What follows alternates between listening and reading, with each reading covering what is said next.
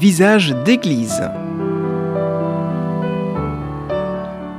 Visage d'église, une émission présentée par Pascal Bahut sur Radio Présence dans le Lot. Chers amis, bonjour. Euh, aujourd'hui, pour ce numéro de Visage d'église euh, sur Présence Figeac, nous recevons Roseline Courreau. Vous êtes euh, Roseline professeure agrégée de lettres, aujourd'hui à la retraite. Vous êtes aussi engagée dans le diocèse d'Albi et l'auteur d'un ouvrage intitulé Survivante, paru aux éditions Nouvelle Cité. Vous étiez l'invité d'Emmanuel Pelat le 21 septembre dernier, mais nous souhaitions passer quelques minutes avec vous sur Présence Figeac, tant votre histoire est certes bouleversante, mais aussi porteuse de foi et d'espérance. Merci à vous, euh, Roselyne, d'avoir accepté de passer ces quelques minutes avec nous, avec les auditeurs de Présence Figeac. Merci Pascal. C'est par euh, cette histoire, euh, votre histoire, que nous allons débuter ce temps de partage. Une histoire euh, qui laisse sans voix, puisque vous avez grandi dans une famille que l'on pourrait dire maltraitante, mais aussi et surtout d'une rencontre avec la foi qui est venue tout bouleverser. Nous allons avec vous partager un peu de cette vie, de votre vie. Mais tout d'abord, Roselyne, pourquoi avoir eu envie d'écrire votre histoire?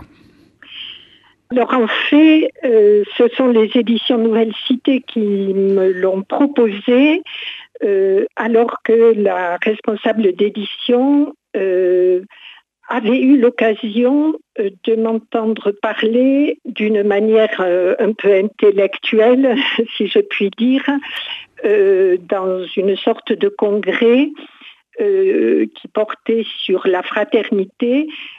J'avais traité en littérature le thème de la haine. Et cette personne a été très frappée par ce que j'ai dit, qui n'était pas personnel, mais peut-être aussi la manière euh, dont je l'évoquais. Et ensuite, dans un rapport personnel, nous avions échangé et j'avais pu lui dire que si, je pouvais en quelque sorte parler de ce thème-là euh, en littérature, c'était beaucoup parce que c'était quelque chose que je connaissais vitalement. Effectivement, euh, c'est quelque chose que vous avez connu, euh, j'allais dire, dans votre chair, dans votre cœur. Mais on ne pourra pas aujourd'hui relire toute votre histoire parce qu'on a peu de temps sur euh, l'antenne de Présence FIJAC. Je l'ai dit, on peut retrouver la totalité de l'interview qui avait déjà été réalisée par Emmanuel Pelat. Mais euh, commençons par, euh, par, ce qui a été euh, dur au début de, de, votre vie. Alors, ce, en fait, comme je pense toute histoire dramatique, j'ai peu de souvenirs de mon enfance. je crois que maintenant, au niveau psychologie, au niveau traumatisme, on, a beaucoup étudié ce fait que quand les événements sont vraiment dramatiques, heureusement, euh, l'esprit tend à effacer euh, ce qui est trop dramatique. Par contre, bien entendu, je me souviens quand même de, quelques éléments. Et ce qui est sûr, c'est que euh, je suis née troisième de quatre enfants dans une famille euh, où se vivait euh, un drame, c'est-à-dire, je ne dévoilerai pas tout puisque le fin mot de l'histoire, nous ne l'avons compris que, que 50 ans après, par des paroles de médecins. mais en fait, mon père euh, dès le départ et dès la nuit de noces, euh, s'est trouvé d'une euh, jalousie féroce. Et nous sommes nés dans ce contexte-là. et pour ma part, j'ai la sensation d'avoir toujours vécu presque inconsciemment sûrement bébé, et peut-être euh, même dès le ventre de ma mère, avec cette intuition d'une menace extrême. Donc, euh, euh, en essayant de depuis toujours de peser le moins possible sur le drame qui était constant et sur l'emprisonnement familial, psychologique qui portait sur maman et qui nous euh, tenaillait tous, qui nous enfermait euh, aussi, nous les enfants. Donc vous étiez quatre, vous l'avez dit, et vous avez vécu tous de la même manière cette, j'allais dire, cette violence? Alors non, nous n'avons pas vécu de la même façon, mais nous avons tous euh, subi euh, Euh, nous, sommes tous porteurs à notre manière au long de notre vie d'handicap. J'ai une sœur aînée, quand on est enfant, 8-9 ans de différence, c'est énorme qui a beaucoup, beaucoup porté euh, la fratrie, euh, mais qui bien sûr à un moment euh, s'est écarté avec les études et puis ensuite avec son mariage. J'ai un frère qui a un an de plus,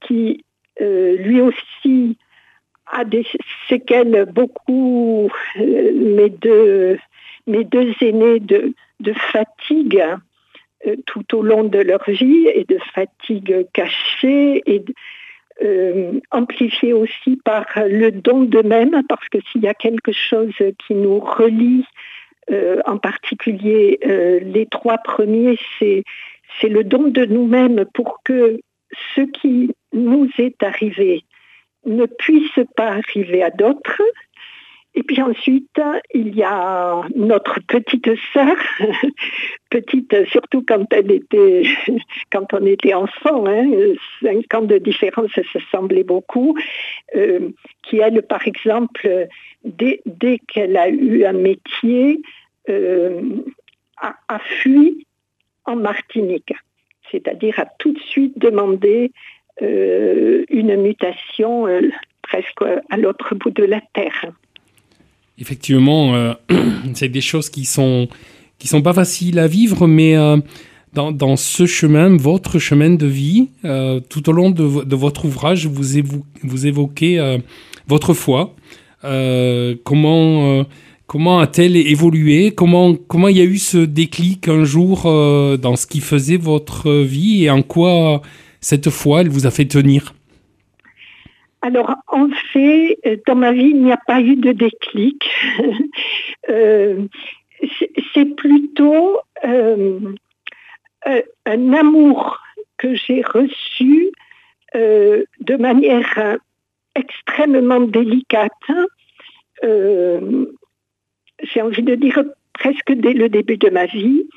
Alors, dans notre famille, euh, alors que c'était très très rare à l'époque, euh, euh, ma maman était et se disait incroyante.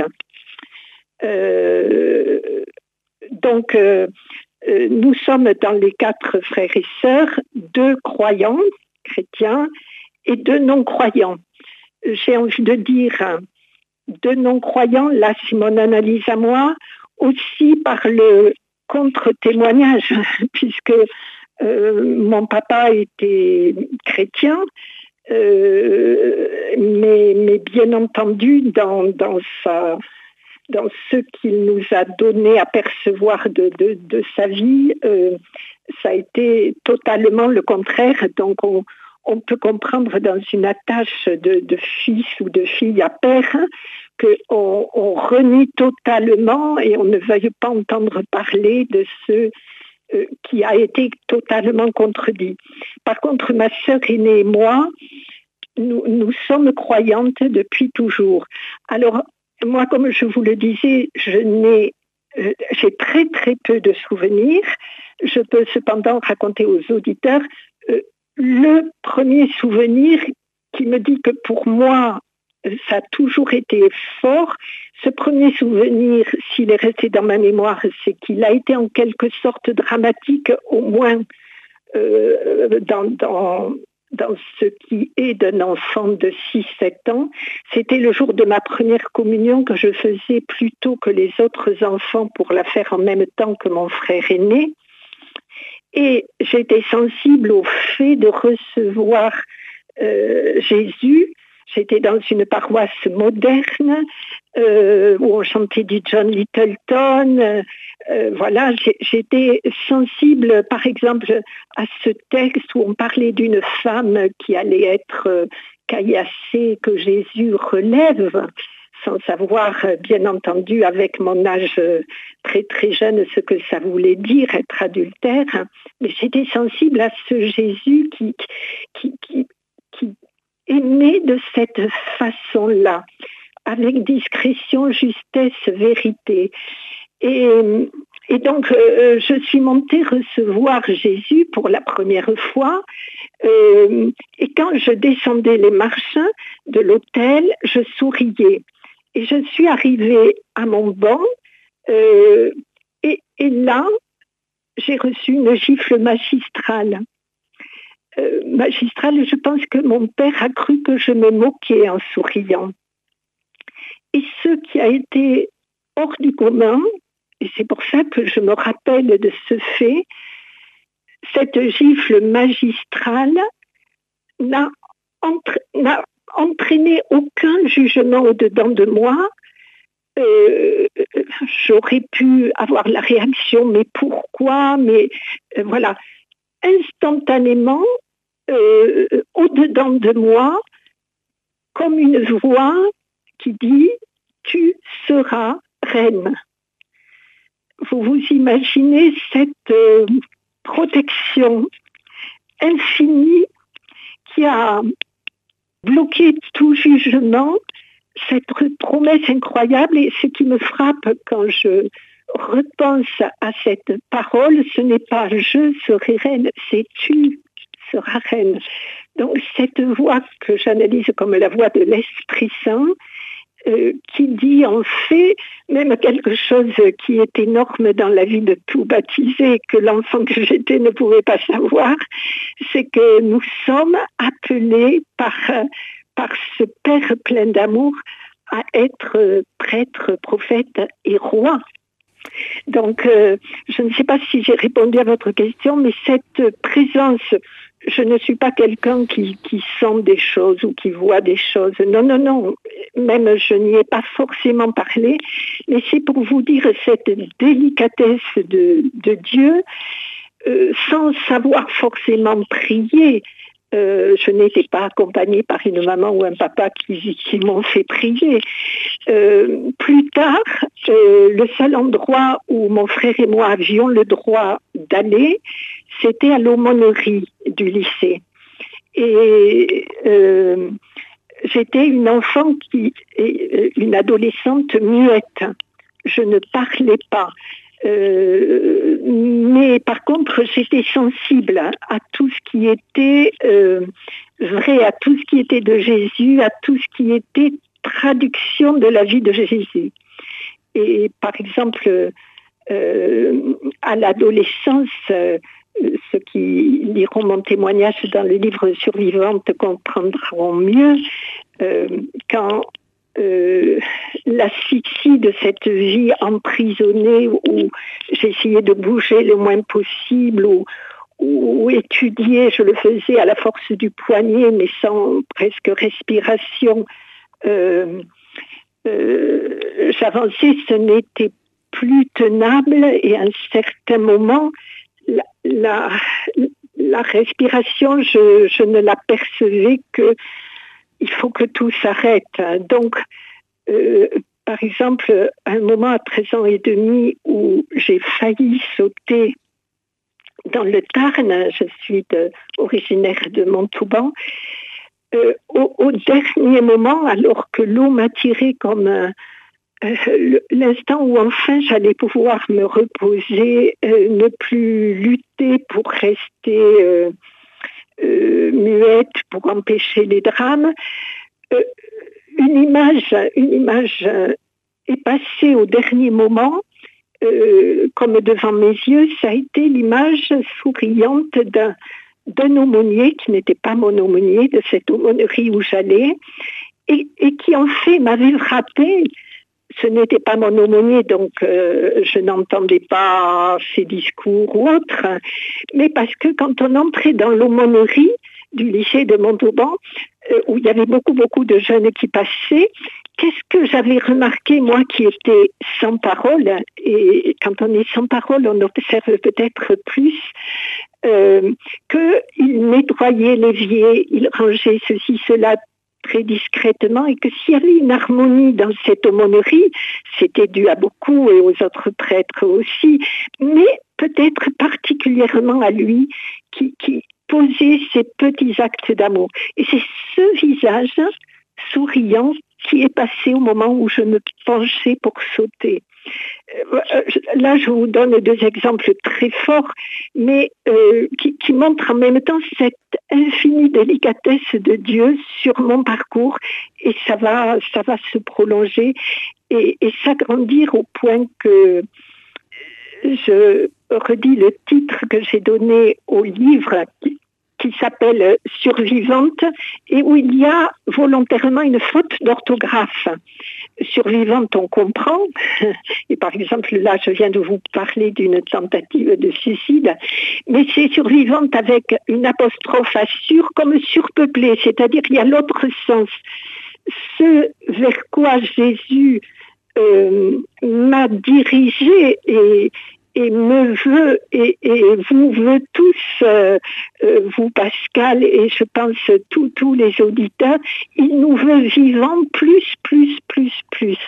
Et dans ma vie, euh, vraiment, il fait ce, ce, miracle au quotidien.